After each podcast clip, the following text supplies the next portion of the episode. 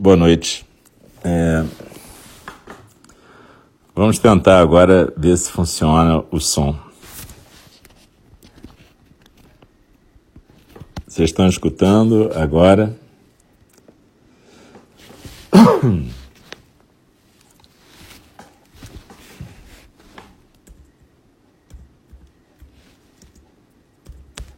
Vamos ver se funciona agora.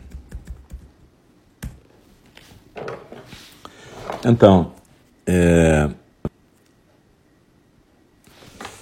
desculpem aí, confusões da internet. Esse tempo, nosso espaço virtual, nosso coração aberto, ilimitado, virtual, parece que nem a nossa mente comum, né? De vez em quando tem obstáculos, mas o importante é a gente não desistir, né? Cara, obrigado aí por vocês terem avisado, porque eu não tinha percebido que estava sem som. Embora eu esteja olhando para a tela também, é, é, na minha tela, de vez em quando aparece que desapareceu o som, mas se eu tiver muito no meu estado meditativo, eu não estou olhando para a tela, na verdade. Então, beleza, obrigado. É, então tá bom. Voltando aqui para o começo, é, eu estava dizendo que na fala do Dharma a gente recita no começo o verso da abertura do Dharma, que é um verso onde a gente declara a intenção de estar presente na, na fala do Dharma, presente fazendo zazen, na postura, na respiração, deixando tudo fluir como a respiração. E no final a gente recita os quatro votos dos Bodhisattvas. Bodhisattvas, na nossa tradição Zen, na Mahayana, eles são nosso objetivo, nosso modelo, o que a gente quer virar, na verdade. Pessoas que se comprometem a ser pessoas que colaboram, trabalham juntas pelo benefício de todos os seres sencientes, pela libertação de todos os seres sencientes. E aí, na fala do Dharma, a gente lê um sutra que é na verdade, um texto do Buda, um texto anotado por algum aluno, ou um texto de um professor moderno. No caso, a gente está estudando o Standing at the Edge, que é um, um livro da John Halifax Hiroshi, a nossa professora lá do Novo México, do Paia. E nesse livro ela estuda as qualidades dos bodhisattvas. Mas na beira do abismo, por que então? Porque essas qualidades todas podem resvalar para o abismo na medida em que a gente está sempre andando numa beirinha ali, onde o altruísmo pode virar altruísmo patológico, a empatia pode virar um transtorno empático e a integridade pode virar a apatia moral. E é isso que a gente está estudando, a gente está no final do capítulo sobre integridade. Então, para quem está chegando hoje, está tudo, tá tudo isso gravado aqui no, no, no rolo do Mixer, mas também no SoundCloud, numa playlist chamada Na Beira do Abismo. Eu sou o Alcio Braz, eu sou um dos professores de Enindi, do Templo Zen do Cuidado Amoroso Eterno. E hoje é quarta-feira, 6 de maio, e a gente vai começar agora. Então procurem ficar quietos, tranquilos, numa postura de zazen, com os olhos suavemente fechados prestando atenção na respiração, coluna ereta, pode sentar na forma ocidental, na forma oriental, tanto faz. Apenas deixe as palavras fluírem como está fluindo a respiração.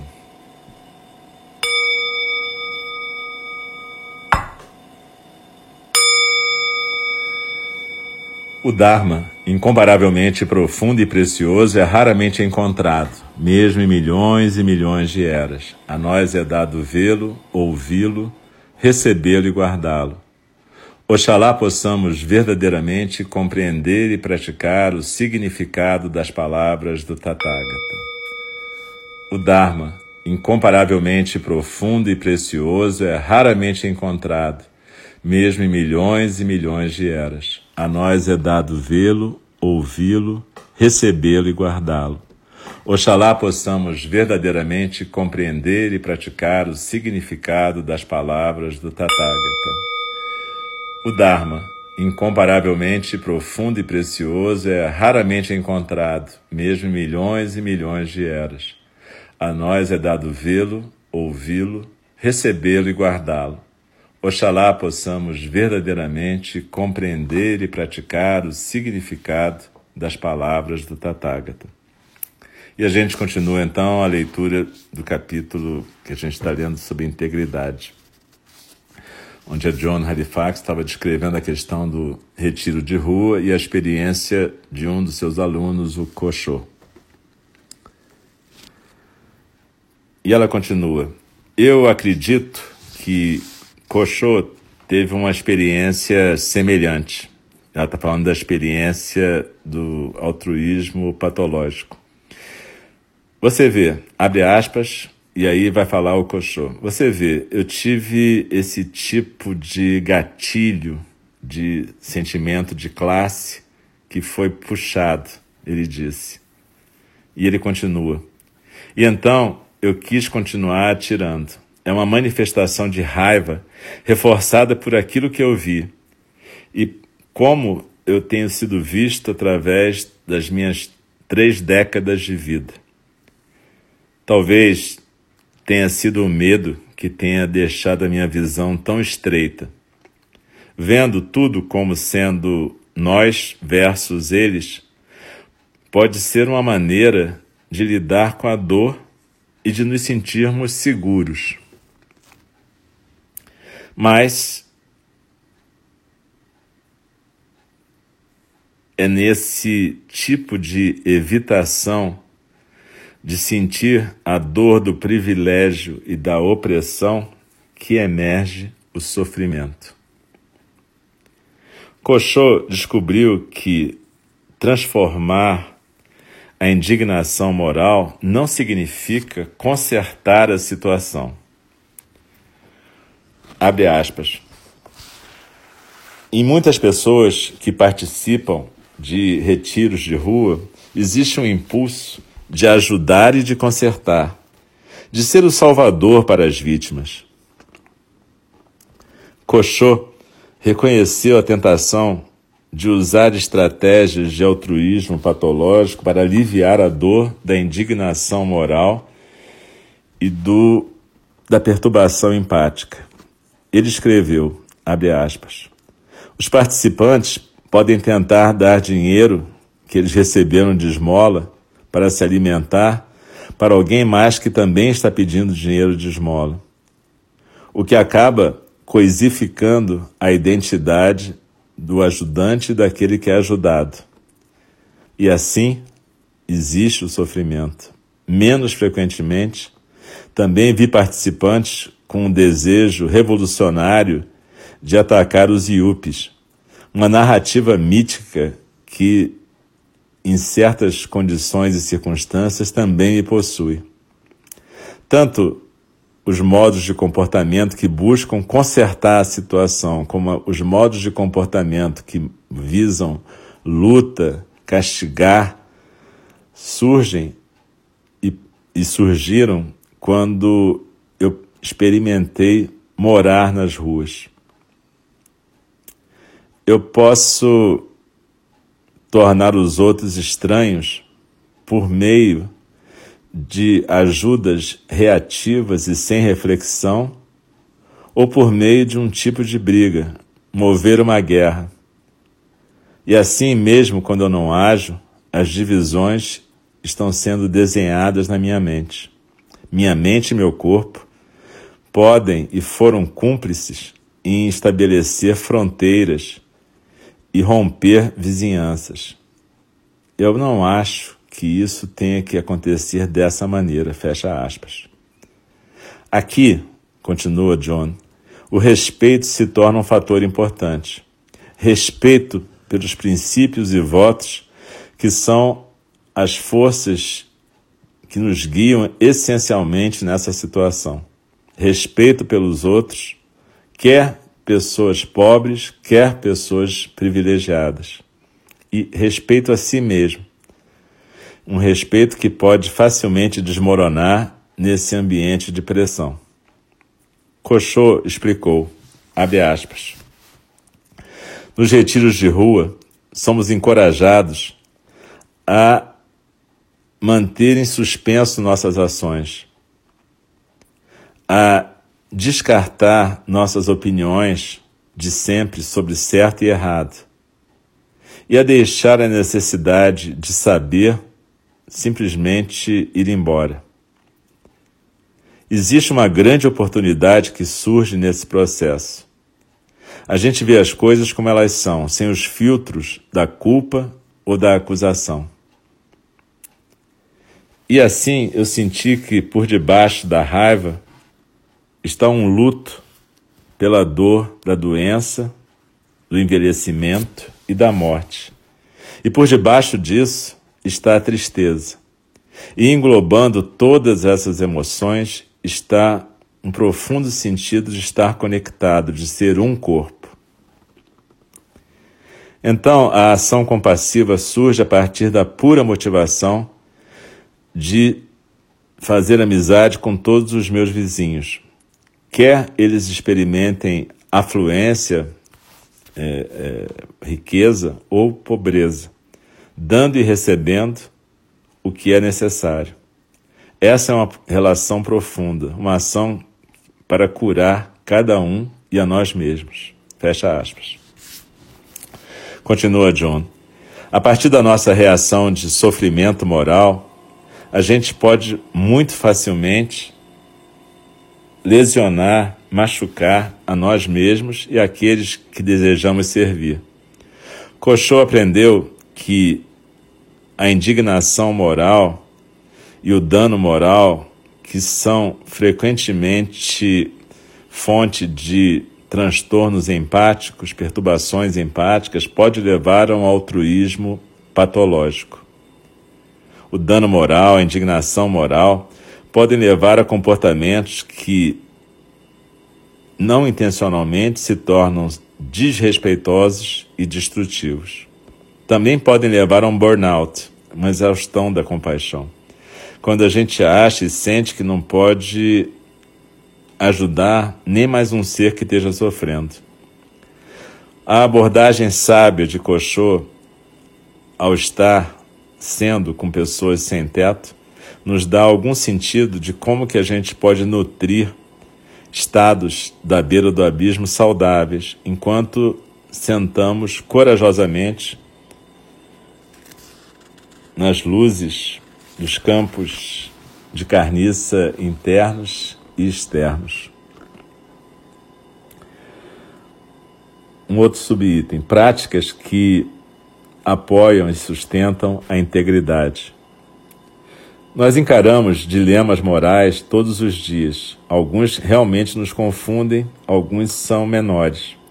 Como é que a gente pode ficar com base nessa borda tão tênue da integridade sem cair dela? E quando a gente escorrega para o pântano do sofrimento moral, como é que a gente consegue fazer nosso caminho de volta para a margem da compaixão?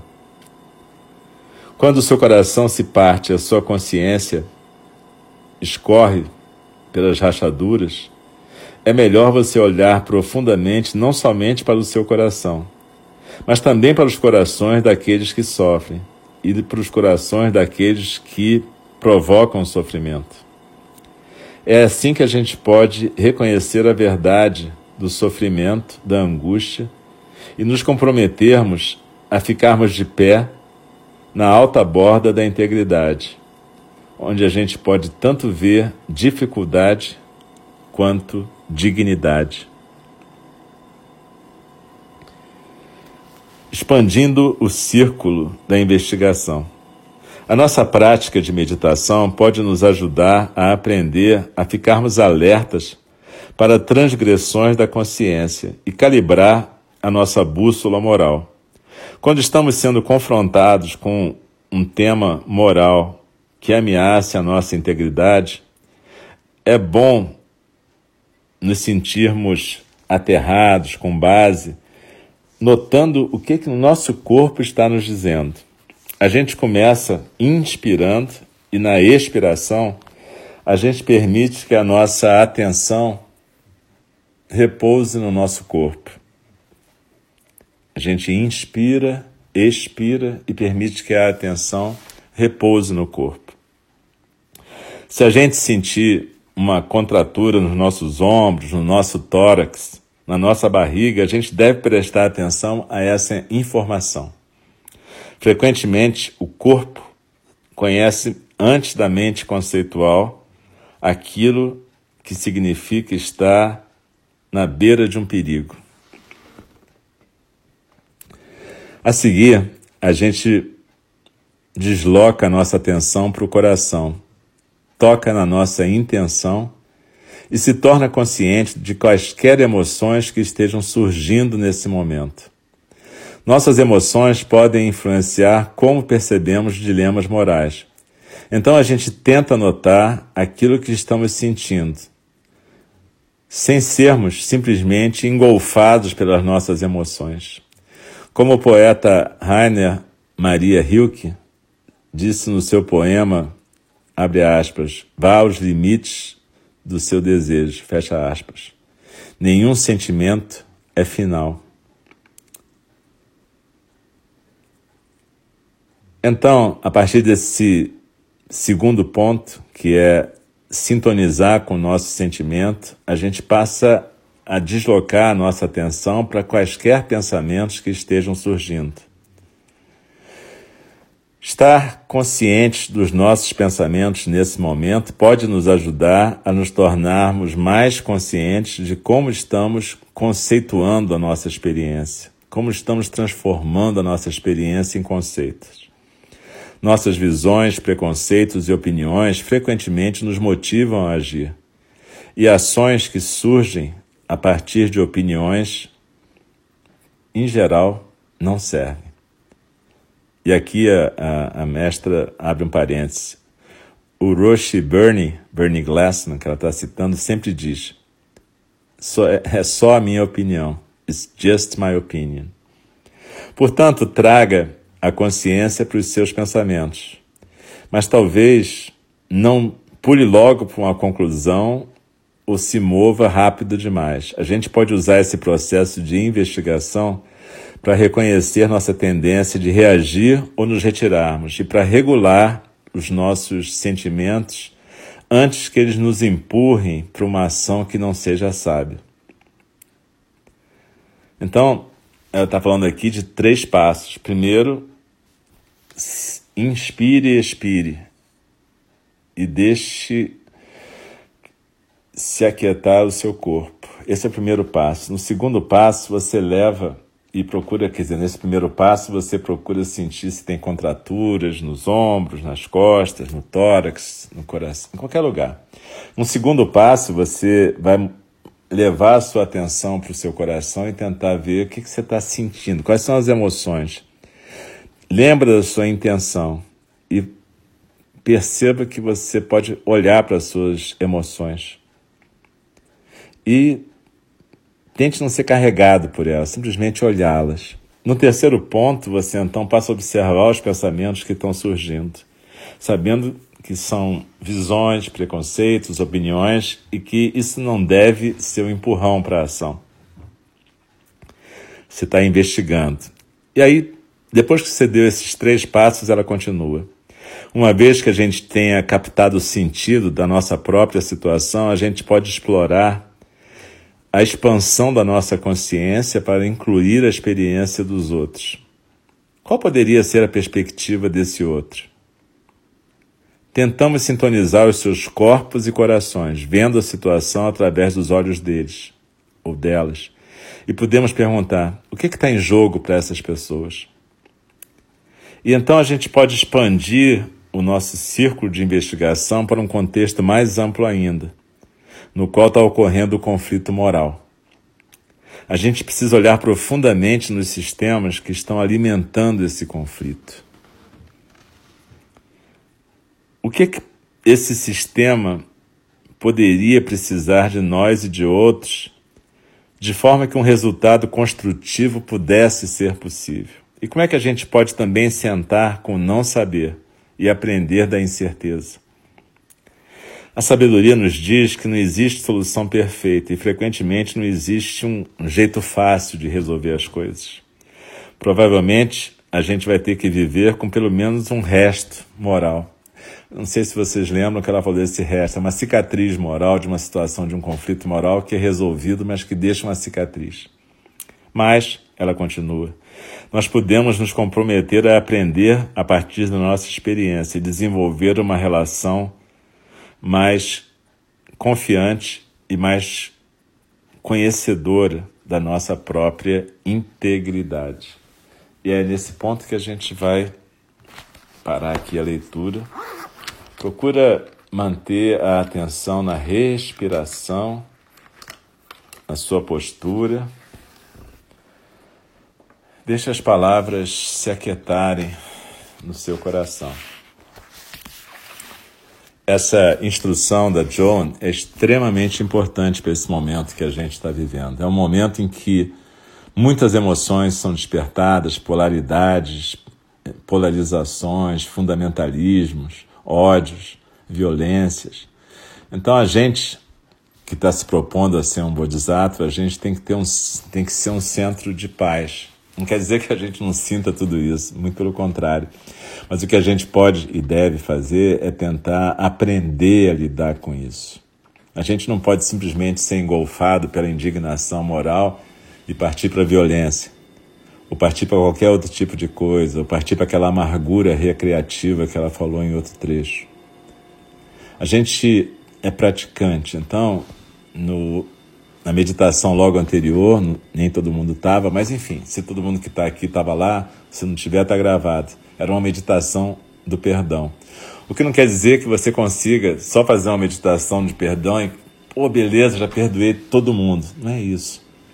A meditação do perdão é um exercício de meditação. Do mesmo jeito que Tonglen, a meditação de dar e receber, é uma meditação de amor e é um exercício de amor e de cuidado amoroso. São exercícios. A gente que pratica zazen frequentemente não pratica muito isso, mas eu aprendi com a Joan Halifax Roshi, com a Pema Chodron, com a Joan pessoalmente, com a Pema através dos seus ensinamentos escritos e gravações. Mas eu aprendi pessoalmente com a Joan o valor dessas meditações dirigidas: meditação do perdão, meditação do amor, meditação da cura, meditação para lidar com o luto, com a dor. E é por isso que a gente faz meditações guiadas, porque na tradição Zen original é tudo em silêncio. Só que o Dharma é muito mais do que a tradição Zen. O Dharma é tudo que existe, a gente tem que aprender a lidar com o que existe. E a Joan esse livro dela é extremamente importante, porque ela tem essas coisas práticas. Então a gente tem que começar a aprender para que, que serve também meditar. A gente fala, ah, não serve para nada Zazen. Tudo bem, gente. Eu conheço todo esse Zen lore e eu acredito nisso também. Zazen, no meio da floresta, no alto do morro, né? Aquela coisa toda, roupa de Jedi, espada de luz, show. Mas existe também uma outra coisa existe a vida como ela se apresenta a cada momento. E cada um de nós, como praticantes do Dharma, a gente deve ser um elo nessa rede de Indra, um elo na rede que comunica todos os seres. É isso que se chama budismo engajado. Eu nunca gostei muito desse termo, porque para mim todo budismo é engajado. Mas depois eu entendi por que, que tem que falar isso. Porque tem gente que acha que budismo é ficar isolado. E como eu disse na meditação, Distanciamento social não é isolamento, muito pelo contrário, nós estamos juntos aqui e a gente está junto com nossas comunidades. Na medida que a gente toma cuidado com a gente, a gente está tomando cuidado com os outros também e com as nossas comunidades. E a gente tem que aprender a voltar para a arena da política. O budismo, ser budista não é ser alienado. Ser budista é poder ser um centro do Dharma no mundo. É poder corporificar o Dharma no mundo. E é isso que a Joan está ensinando aqui. Ela diz, olha só, quando você estiver diante de uma situação de indignação moral, em vez de você partir para a porrada, calma. Inspire e expira. Lembra, para que, que você está praticando, gente? A gente senta juntos toda semana e a gente aprende a sentar e a gente senta nos templos e a gente medita em casa, acende incenso, bate cabeça para Buda. Beleza, mas isso tem que servir para alguma coisa, assim para a gente aprender a inspirar e expirar, encontrar o nosso centro de silêncio e poder observar o que, que o corpo está nos falando. A nossa tradição ocidental separa mente e corpo. Mente e corpo é uma coisa só. E a gente separa aqui por uma questão de educação, de racionalismo, cartesianismo, não importa, não vou entrar numa aula de filosofia, mas o que importa é que a gente tem que reaprender a ouvir o que o corpo diz. E a gente sente isso inspirando e expirando primeiro, numa situação de tensão, de conflito moral. A gente procura identificar onde é que está a tensão. E a gente procura relaxar essa tensão. Depois a gente procura, num segundo passo, inspirar e expirar e visitar o coração, o sentimento, e identificar os sentimentos, as emoções, lembrando da nossa intenção de estarmos presentes e podermos ser construtivos. E aí a gente passa a identificar essas emoções no espaço aberto do nosso coração, tentando não ser engolfados por elas. No terceiro tempo, a gente vai observar pensamentos. E o que, é que são pensamentos normalmente? Preconceitos, opiniões, pontos de vista. E a gente vai tentar observar isso sem também ser engolfado por isso, lembrando daqueles três fundamentos dos construtores da paz em o não saber, o estar presente e atento, testemunhando o que está acontecendo e só depois então a ação compassiva.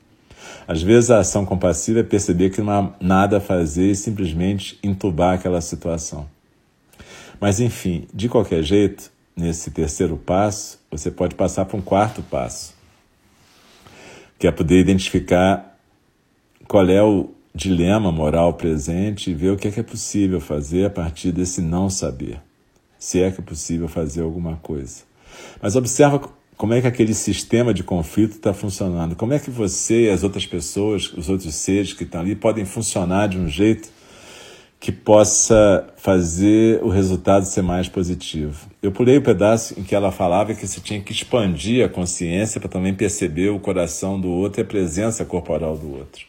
Isso é importante, inclusive, para você observar situações de risco e perigo.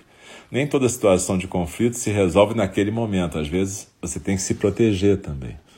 Mas para isso você tem que estar tá sintonizado com o seu corpo, o seu sentimento, seu pensamento, e também sintonizado com o corpo e o sentimento do outro e perceber qual é a situação, se colocar no lugar do outro, perceber como é que ele está vendo aquela situação, para não se colocar em risco à toa, para poder realmente é, ver o que, que vai ser construtivo no outro passo, então, ver o que, que é. Qual, o que, que eu posso fazer nesse sistema que possa dar uma solução mais construtiva? Às vezes não vai ter, tá? Às vezes a gente vai se ferrar e o sistema vai se ferrar todo.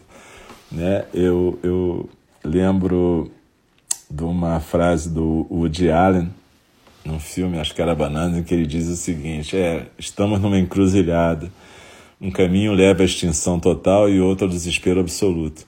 Então, é claro que eu espero que a gente não esteja nessa encruzilhada, mas a gente tem que ter bom humor também e levar as coisas para o humor. Mas voltando aqui para o nosso tema, nós como praticantes a gente tem uma ferramenta maravilhosa. A gente, o Buda nos ofereceu o Dharma, a possibilidade de corporificarmos o Dharma. E esse Dharma não é para ser guardado no alto da montanha, ou no fundo do seu quarto, ou lá no cantinho do Zendô. Ele é para estar tá no mundo. Ele, a gente tem que perder a vergonha de praticar o Dharma.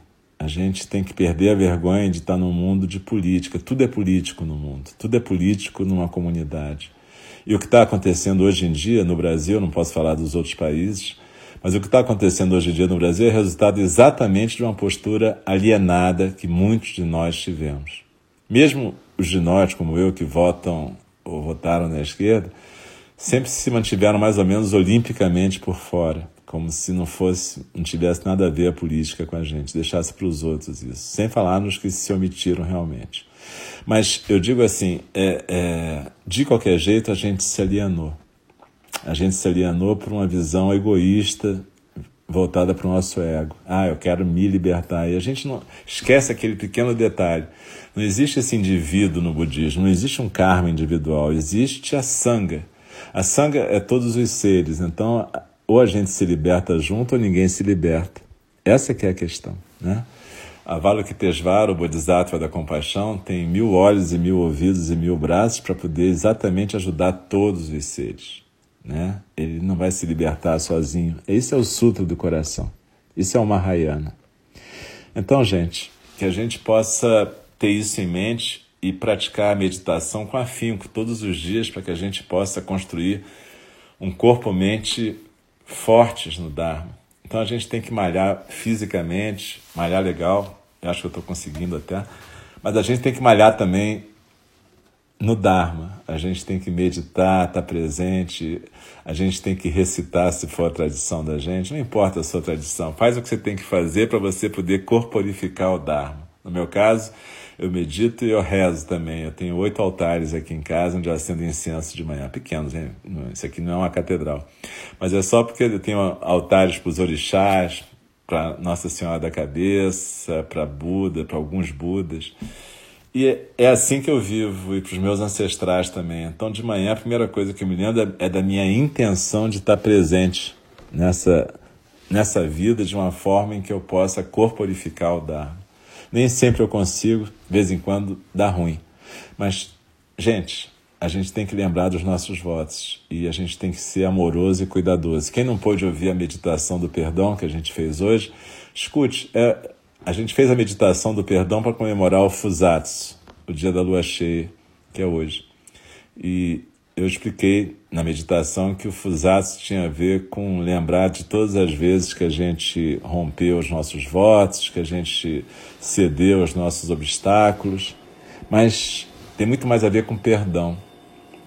A gente se perdoar, perdoar o outro e criar um, um, um colchão de amor para nós e para o mundo. E vamos assim então. Então a gente vai recitar. Eu falei no começo, mas acho que estava sem som, que normalmente aquele verso de abertura do Dharma, no começo a gente recita junto e esse verso no final, os quatro votos do Bodhisattva, a gente recita junto também. A gente junta as palmas das mãos em gachô, como se fosse uma reverência para rezar, e a gente recita junto. Se você quiser fazer isso, a gente vai estar tá mais junto ainda do que a gente já está nesse espaço. Então, é isso.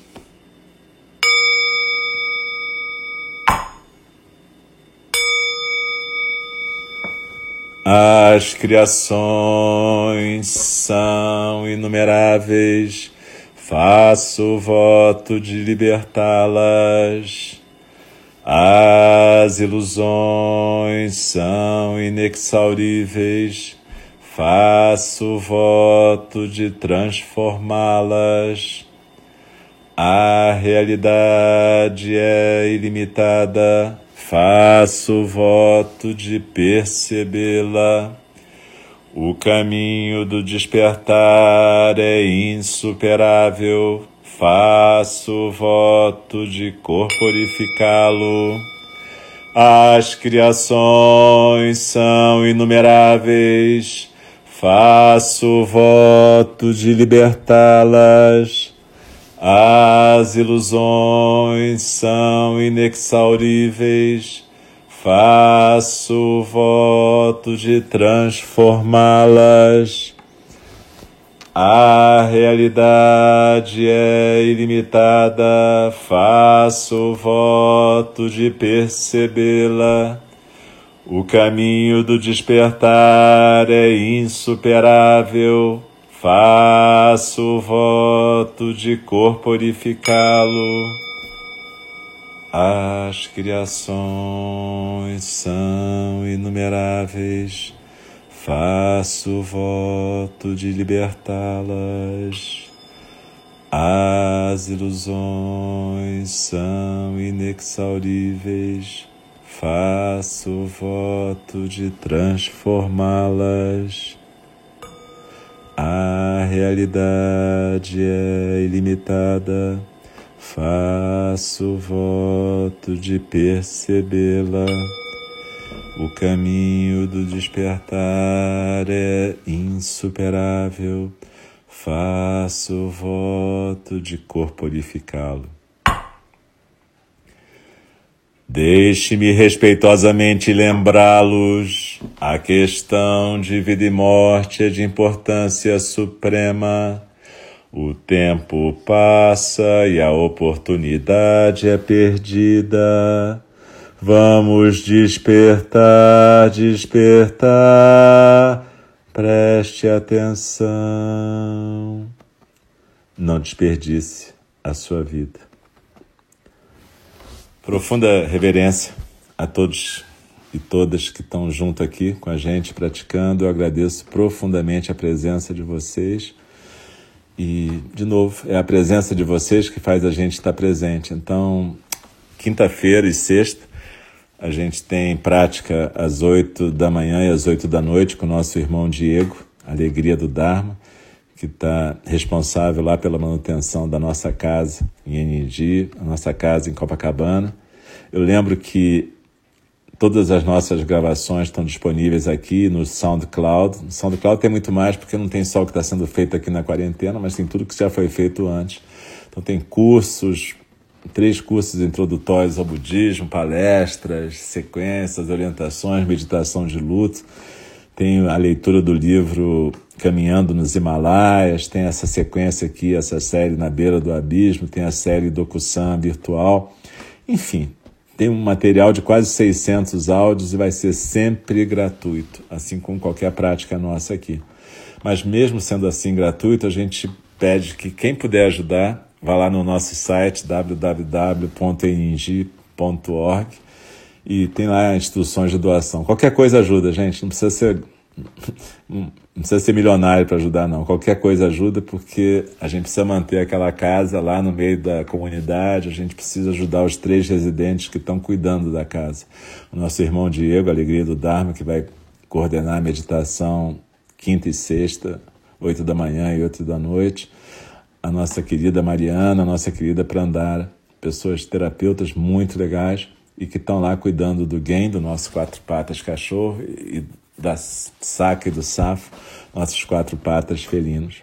Enfim, gente, a gente continua assim. Sábado de manhã, 9 horas, tem prática com nosso irmão Roberto, prática para iniciante. Às terças, às 20 horas, tem prática também de iniciante com nosso irmão Rafael. E então a gente vai seguindo assim. Quarta de manhã também tem prática às 8 da manhã. A gente vai seguindo desse jeito, né? Com, com eu, Rafael, Diego, Roberto, a gente vai tentando manter o nosso Zendô funcionando e tentando manter o nosso espaço virtual funcionando. Então, que a gente consiga praticar e, de novo, muito obrigado. Desculpem as confusões técnicas, às vezes, como no começo, rola esse, esse lance de sair som, mas no final dá tudo certo. Então, uma boa noite, durmam bem, ou jantem bem e fiquem tranquilos.